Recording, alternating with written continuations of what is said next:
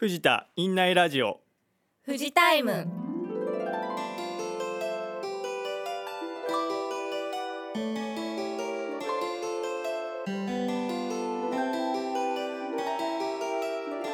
皆さんいかがお過ごしでしょうか？薬剤部の高尾です。臨床工学技師の加藤です。看護師の山口です。よろしくお願いします。お願いします。台本担当は真野さんです藤田モール2階ファミリーマート前から公開収録でお届けします。前回の放送で富士タイムは100回を迎え今回は新たな一歩を踏み出す101回目となります。初心を忘れずに富士タイムを盛り上げていきたいと思います。楽しみにしていてくださいね。それでは第101回のラインナップのご紹介です。まずオープニングのトークテーマは今一番会いたい人は誰というテーマでお話しします。医療フロンティアのコーナーでは内分泌外科の日々八塚先生にお話ししていただきます。イベントホールのコーナーでは藤田医科大学病院のクリスマスチャリティーライブより2つのバイオリンのための協奏曲から第2楽章第3楽章をお送りします。憩いの本棚では高村光太の山の雪をエンディングのトークテーマでは元気が出る曲をご紹介します。どうぞ最後までお付き合いください。それでは101回のオープニングテーマに参りましょう。今回のオープニングテーマは今一番会いたい人は誰？です。実はこのオープニングテーマは第95回のお便りコーナーでも紹介していて改めてご紹介したいと思います。お便りはあやたんさんからで今一番会いたい人は誰ですか？というテーマでもアンケートを取ってほしいです。理由も聞きたいです。という内容でした。お便りありがとうございました。ありがとうございました。今回取り上げさせていただきますね。コロナは5類になりましたが当院ではまだ面会制限が続いておりまだ会えていない家族や友人もいるのではないでしょうか。そこで皆さんの今一番会いたい人を順番にお話ししていただきます。まずは私からはい言わせていただきます。ちょっと放送していいかどうかわかりませんが 正ド直に。キドキ。正直に楽しみです。あの言わさせていただきます。はい。自分が一番会いたいと思ってるのはあの嵐っていうグループに所属している大野聡さんです。はい、い。いじゃないですか。ちょっとまた歌声を実際に会って生で生で。聞きたいです。いいですね。うん。加藤さんはいかがですか？私はおばあちゃんにもすごく会いたくてですね、はい私の家だと毎年年末年始はこう祖母の家に行って過ごすのが定番だったんですけれども就職してからなかなか実家の方帰れていなくておばあちゃんと会う頻度もだいぶ減ってしまったので、ちょっとどこかでお休み取っておばあちゃんとゆっくりのんびり話がしたいなと思ってます。いいですいいねですね。山口さんいかがですか？私の一番会いたい人はというかまあずっと会いたい人なんですけど、まあ私の祖母一緒ですね、うんまあ私の祖母は15年ほど前に亡くなったんですけれども、まあ、とても明るい人で本当によく喋る人でした、もう何でも美味しそうに食べる姿だったりもうどこに行ってもニコニコしている祖母でした。なので私はもう大好きでしたねで、えーとまあ、私が今仕事を頑張っている姿だったり、まあ、母親になった姿、そして私の子供、まあ、祖母からしたら孫に合わせてあげたかったなっていうふうに思ってます。まあ、あの本当に今の姿をすごい喜んでくれるかなっていうふうには思ってます。今はきっと、まあ、天国から私たちをもうニコニコとして見守ってくれているかなと思っております。はいと涙がでそんなことないですよ。うん皆さんの会いたい人は誰ですか？今は連絡手段が昔より増えましたが、やっぱり目の前で会うのは全然違いますよね。はい。藤田院内ラジオ富士タイムは患者さんとご家族の皆さんのために役立つ情報とくつろいでいただける音楽、名作本の朗読など盛りだくさんなプログラムでお届けします。配信は毎月2回第1水曜日と第3水曜日です。ご意見ご感想は院内ラジオのチラシ裏面にあるアンケート欄にご記入の上病棟に設置された皆様の声の箱または外来棟のご意見箱に入れていただくかお近くの看護師にお渡しください。また YouTube のコメント欄もお待ちしております。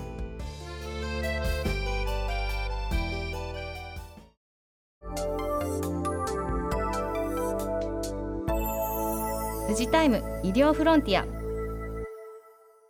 富士タイム医療フロンティアのコーナーは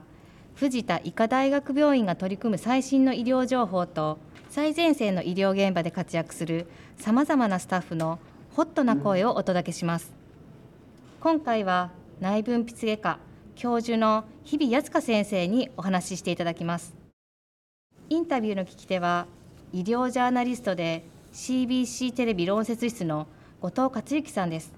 それではお聞きください。藤田医科大学病院内分泌外科の教授でいらっしゃいます日比敦香先生です。今日はよろしくお願いします、はい、よろしくお願いします。日比先生がご専門のお分野というのが内分泌外科。この内分泌の外科が対象としていらっしゃる病気あるいは患者の立場でいうとどんな私たちが直面する病気を治していただけるかなんでしょうか？はい、あの内分泌外科とまあ皆さんも気になるとちょっとどういったことやってるかなっていうのがなかなかちょっとイメージしにくいと思いますので、まあ、あのご説明させていただきますと、まあ、内分泌というのはそもそもホルモンという意味と同義語なんですが、まあ、これをあの作り出す臓器っていうのはいくつかあります。でそのうちあの甲状腺副甲状腺副腎ですね、まあ、この3つの臓器に腫瘍ができたりあるいはこういった、えー臓器からホルモンがたくさん出過ぎちゃっていることによって、まあ、あの病気になられる方に対して、まあ、私どもそれを手術で治すというそういったあの診療科でございます。その症状的にはあるいは病名でいうとどんな病気そうですね。当たるんでしょうかはい。まあ、あのたくさんあるんですけどもまずはあの有名なのは多分甲状腺がんだと思います。これは皆さんご存知だと思います。それ以外に甲状腺はあの新陳代謝を進めていくホルモンを作ってますのでこれがこうたくさん出過ぎちゃうとあの新陳代謝が進み過ぎてしまって非常に疲れやすいとかあ心臓があ煽るとか、まあ、そういったあの症状が出てきますので、まあ、そういったそのいわゆる機能亢進っていうんですけどもそういったもののあの疾患の一つにバセドウ病ってこれ皆さん聞いたことあると思うんですけどもそのバセドウ病があのいわゆる内科的な治療で治らなかったりする方は我々が手術でそのコルセンを取るというような仕事をしております。またあの他にはですねあの副甲状腺というのがありましてこれはあの名前があの副がついてますけども、まあ、決してその甲状腺の古分ではなくてですねまあこれはあのそれなりの仕事をしてるんですけどもこれはただあの甲状腺と同じようにホルモンを作って出してましてあのカルシウムを増やすホルモンなんですね。でこれもあのカルシウムが皆さんまあ足りないことが問題だってこと結構聞いてらっしゃると思うんですけどもただ一方でやっぱりこれが多すぎても問題が起きますのでやはりそういった副甲状腺のホルモンが出過ぎている方もその副甲状腺を外科的に切除するといったそういったえー仕事やですねあるいは副腎というのもあります。これもあの腎臓のそばにあるので副腎と呼ばれてますけども、まあ、これも独立した仕事をしてまして同様にホルモンを作ってます。でその中であのいわゆるステロイドってホルモンを皆さん聞いたことあると思うんですけど、まあこれがあのやはりたくさん出ることによって問題を起こしてきたりあるいはあのカテコラミンっていうんですけどもあのアドレナリンってよく有名なあのそういっしたそうおっしゃる通りです、はい、あのそれがあのやはりたくさん出てしまうそういった腫瘍がありますのでそういった方々に対して副腎を切除するといった、まあ、いわゆるそういう内分泌臓器のうち、えー甲状腺副甲状腺副腎に対して外科的治療を行っている診療科でございます。はいそれぞれ今え少しずつあのご説明がありましたけどあの甲状腺は首のところの付け根のところにあるのかなと漠然としたイメージはあるんですがはい。副甲状腺とか副腎は私たちの体の中でどの辺にある臓器なんでしょう？あそうですね。あの甲状腺っていうのはあの皆さん喉仏があって、えーその下にですねあのあるんですけども、まあ、なかなかちょっとあの筋肉が前にあったり非常に柔らかい組織なのでちょっと触っても分かんないんですが、まあ、そういったものは甲状腺ってありましてその後ろにですね4つ米粒大の非常にちっちゃな組織可愛らしいんですけどねあのそれがあのついています。でそれが副甲状腺と呼ばれているものです。で副腎というのは腎臓のですねあの頭のところにですねちょうどこう頭巾のようにかぶってるようなそんな位置あの場所にあるようなものであのイメージとしてはですね私いつも八つ橋まんじゅうって言うんですけども、あのような形してまして、えー外側がちょうど皮質っていうんですけど皮の皮質っていうんですけど、まあ、皮があって中にあんこがあるんですけど、ね、八つ橋まんそれがなんかドロッとしたものが中に入ってまして、まあ、そういう構造をしているというようなあのちょっとまああんまり馴染みのない臓器ですけども、まあ、そういったものですねはい。ですから副腎も左右う一つずつ普通はあるというあそうですね。あの腎臓が2つありますのでそあの副腎も2つあります。はい。まあそういったところに異常が出ると何か自覚症状あるいは初期の段階でまあ早期発見早期治療に結びつくような私たちが自分の体に気をつけておいてほしいポイント早めにその異常に気づくための何かキーになる情報って先生アドバイスはありますでしょそうですね。まずあのやはり甲状腺につきましては先ほどお話したような場所にあるんですけどもあの、まあ、やはり分かりにくい臓器なんですがあの時折、まあ、あのやはりそういったところに腫瘍ができてですね、まあ、首というのはあの大事なものがこのあの小さい範囲に神経とか、えー気管とか食道とか、まあ、いろんなあのありますいろんなものがありますのでそこに腫瘍ができあの腫瘍がそういったものを圧迫することをあるいは浸潤することによって、まあ、非常にまあ大変な症状出る方もいらっしゃるので、まあ、なるべくあの早期発見早期治療っていうのは重要だと思います。まあ、その点であのなかなかこう触っても分かんないんですけどもやはりあの甲状腺には悪性腫瘍ができることがあってそういったものが硬く触れますので、まあ、そういったものがあの触れないかっていうのをチェックしたりあるいはよくこれあの皆さんあの鏡で見たりですねあるいはあの他の人からちょっとなんか首腫れてないっていうことを言われる方も私どもの患者さんではたくさんいらっしゃるんですね。なのでまあそういうセルフケアをまあしていただいて、まあ、あのなるべく早くそういった異常がないかどうかをまあご自身あるいはまあ他の人でもですね見てもらってあの確かめてもらうというのは一つまああの重要な方法かなというふうに思っています。副甲状腺や副腎については何か自覚症状は出るものなんでしょそうですねあの副甲状腺が悪くなると、まあ、先ほど話したようにホルモンが出過ぎるとですね骨に影響が出てきてあの極端なああ症状ではですねあのいわゆる骨折を起こすのでいわゆる背中が曲がってきたりですねあるいはちょっとした転倒ですぐ転んでしまっあとちょっとした転倒ですぐ骨が折れてしまったりという症状が出ます。あとあの血中のカルシウムを増やすホルモンを出してますのであの同時に尿中のカルシウムも増えるんですね。そうして、えーしまうそうなってしまうとあの尿路結石といってあの石があのですねあの尿管とかできてしまうとこれはあの激烈な痛みを伴うことがあるので、まあ、そういった症状がある方も副甲状腺の異常がないかということを、まあ、一応あの、えードクターの方に相談していただくっていうのもいいかもしれません。で副腎の方がいかが副腎もですねさまざまなこれあの症状が出るんですけどもその、えーできる場所によって違ってくるんですね。で先ほどお話したようにその皮の部分ですねそこから出るステロイドも、まあ、あの何種類かあるんですがうち2種類はですねあの有名なもので一つはあのよくお薬で使うステロイド剤ほとんど同じものなんですがあのよくそういったお薬を使うと副作用が出るのでっていう話は聞いたことあるかもしれません。まあ、それと同じあのことが起こるんですね。まあ、あの具体的にはですねあの顔が丸くなる、えー手足は細いけどあの体幹が太ってくる。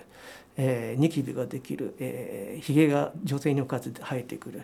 あるいはあの肩の脂肪が沈着してちょっと怒り型になるとか、えーお腹にですねあの妊娠線のようなものができてそれ赤い色のもの赤色皮膚線状っていうんですけど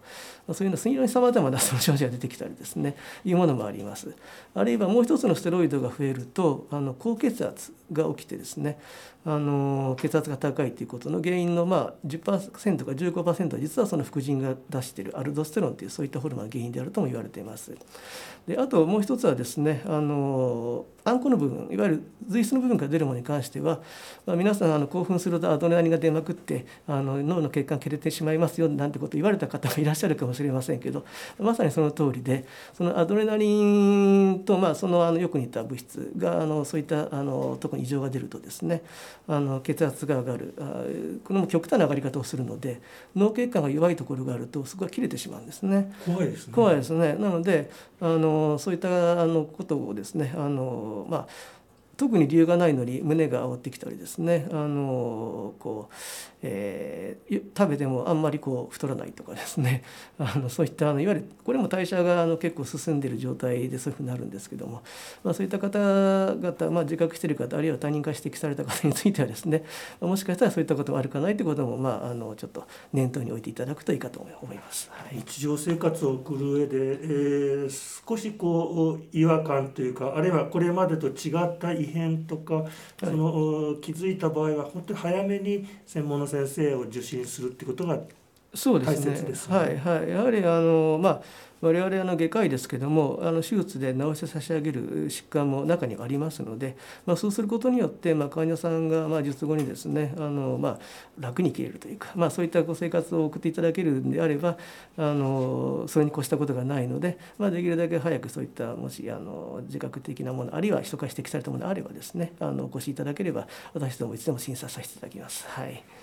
そういう意味ではこう早めに受診して早めにこう処置をする。その最先端であの患者さんの健康回復に向けて手助けあるいは治療をさしていただける先生方のあの領域なんですけれどもその領域での治療の現状はこれまた医学の進歩が日進月歩と言われる中で随分こう10年ほど前とは違う状況が今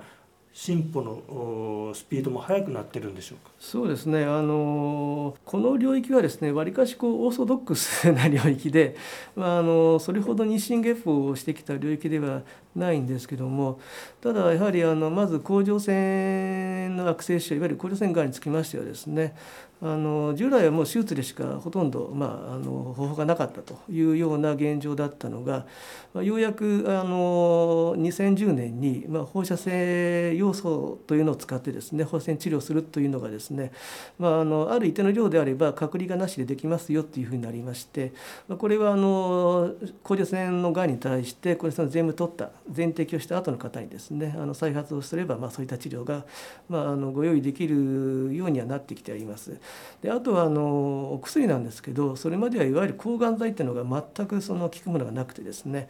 えー、内科的な治療っていうのがほとんどこうあの選択肢としてはなかったんですけどもようやく2014年に、えー、分子標的薬ですねこれはあの抗がん剤の一種ですけどもあのこれがあの認可されましてそれ以降7剤まあ、あのうち2種類はあのこの12月に昨年の12月、まあ、あの認可されたばっかりなんですが、まあ、これあのコンビネーション使うので、まあ、なのであの、まあ、6種類ですね6種類の治療法がご用意できるようになりました。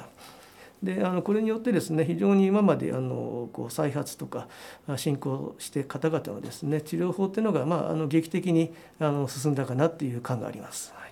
診断の技術も昔と今では随分違ってきて、えー、非常に精密な診断が可能になってきたと伺ったんですけどそのあたりいかがですか？そうですねあの私どもはやはりその内分泌の疾患に対して、まあ、あの外科的な治療をしている診療科でございますのでその内分泌のその異常な状況であるかどうかということに関して、まあ、これは内科の先生ももちろん手掛けていらっしゃるんですがやはりそういったものがあの非常にこう正確に分かるようになってきたので、まあ、それによってこの人は手術をするべき状況なのかしない状況なのかっていうのは非常に明確に分かるようになってきています。でそういったあの、まあ、いわゆるあの採血とか尿の検査が進歩したということとあとはまあ私ども外科でございますのでどの病あたりにある病変を取らなくていけないのかっていうそういうあの場所の同定ですね。これが昔はあの場合によってはですねあの直接こう目で見て確認するみたいなですね そういった時代もあったんですけども今はそのいわゆる画像診断っていうんですがそういったものが非常に進歩しましたので、まあ、そういった病変がどこにあるのかどれだけの大きさなのかどのように広がっていてそれに対してどういった手術が適切なのかということを非常にこうあの細かくですねデザインできるようになりましたので、まあ、あの昔に比べるとですねあの非常に緻密な精密なあの手術をご提供できるようになっているかなというのを思っています。そういう意味ではこう精密な手術非常に今まではこう目で確認できたものがさらにデジタルな技術によってきめ細かい作業によって病変の摘出や病態の改善に結びつけられる。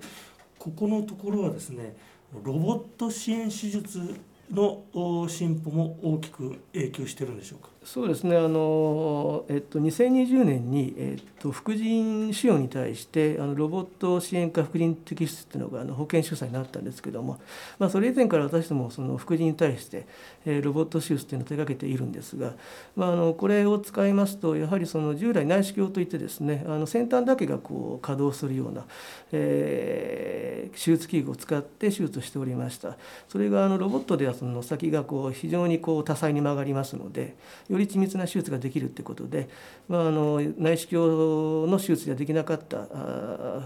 副腎に対する手術がですねロボットによってまあ可能になるということをですね今後まあ非常にあの期待して今あのそういったものを手がけております。はい、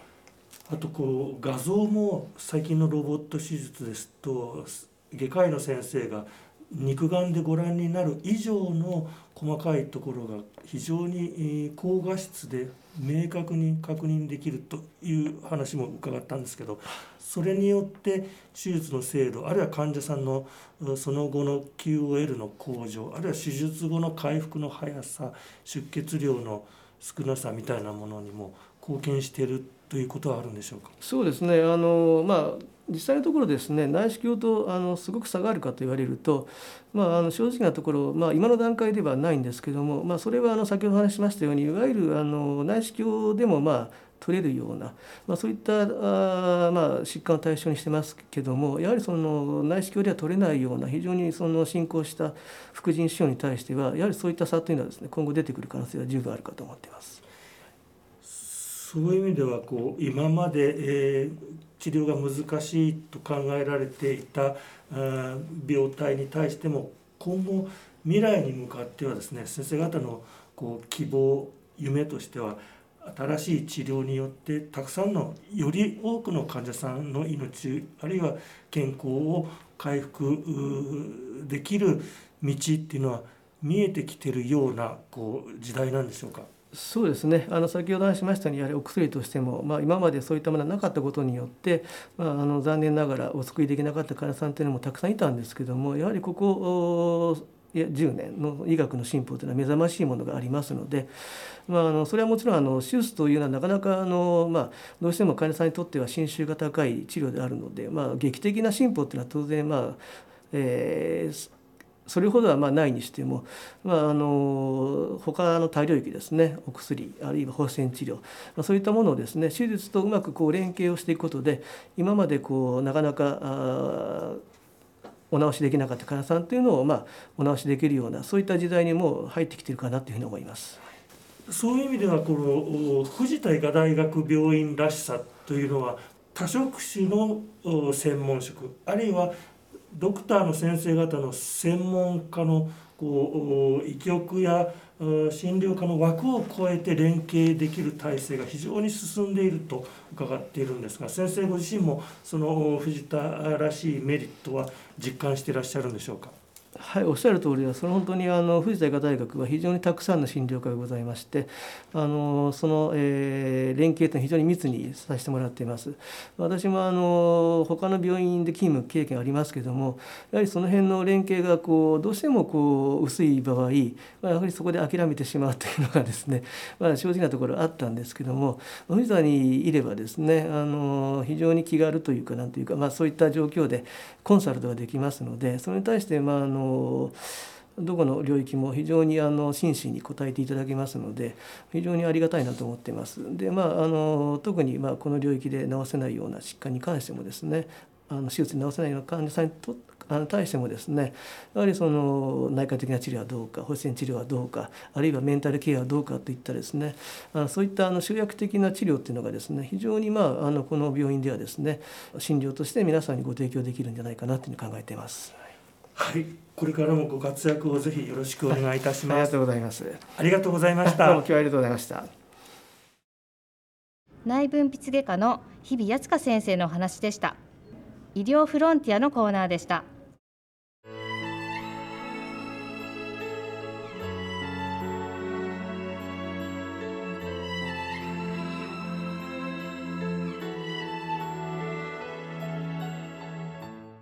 今回のフジタイムいかがでしたでしょうか？エンディングのトークテーマは元気が出る曲です。皆さんも落ち込んだ時は音楽を聴いて前向きになれるという人は多いのではないでしょうか？そこでこの曲を聴いたら元気になれるという曲をぜひ皆さんに共有したいと思います。山口さんご紹介お願いします。はい、えー、かなりベタかもしれませんが、えー、ザードの負けないで負けないで。いい曲ですね。外せませんねこの曲は。これはまあ元気が出ることと自分への応援歌にもなっています。まあ、皆さんもご存知の方は多いかと思いますが毎年テレビでおなじみの24時間テレビのチャリティーマラソン。でも必ず流れる曲になりますね。私も心が折れそうになる時があるんですけど何にでもやっぱりゴールがあるのであと少しあと少しと自分を励ましながら、まあ、やり遂げる、うん、そのやり遂げた時の達成感が嬉しいじゃないですか。っていうね。なので、まあ、自分に負けるなっていう意味で、まあ、自分を奮い立たせてくれる曲。ということで、まあ、ザードの負けないでを選びました。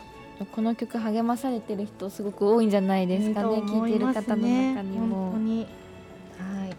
加藤さんはどうですか？はい。すごく王道な曲が出た後なんですけれども、えー、私の元気が出る曲はとマイナーなバンドの曲なんですけれども「ザ・フォーエバー・ヤング」という福岡出身の4人組バンドがいるんですけれども、はい、この方たちの「ゴーストレート」っていう曲がすごくおすすめでして、うん、もう歌詞の大半「頑張れ頑張れ」って叫んでる曲なんですけれども、はい、なんかこう遠回しではなくてもうすがすがしいぐらいに「頑張れ」って言われるのであもうストレートなんですね。はい、もう歌詞もゴーストレート。ストレート。っていう応援歌になってるんですけれども。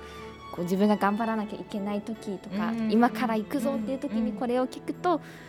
すごく元気が出るので、うん、毎回この曲をお守りのように聴いてますね。わかりました。もう一回もう一回バンド名言ってください。ザ メモりますね。ザのザフォーエバーヤングです、ね。ゴーストレイトという曲です。YouTube でも聴けますので、じゃあちょっとぜひ、はい、ぜひちょっと皆さんも検索してみてください。してみます。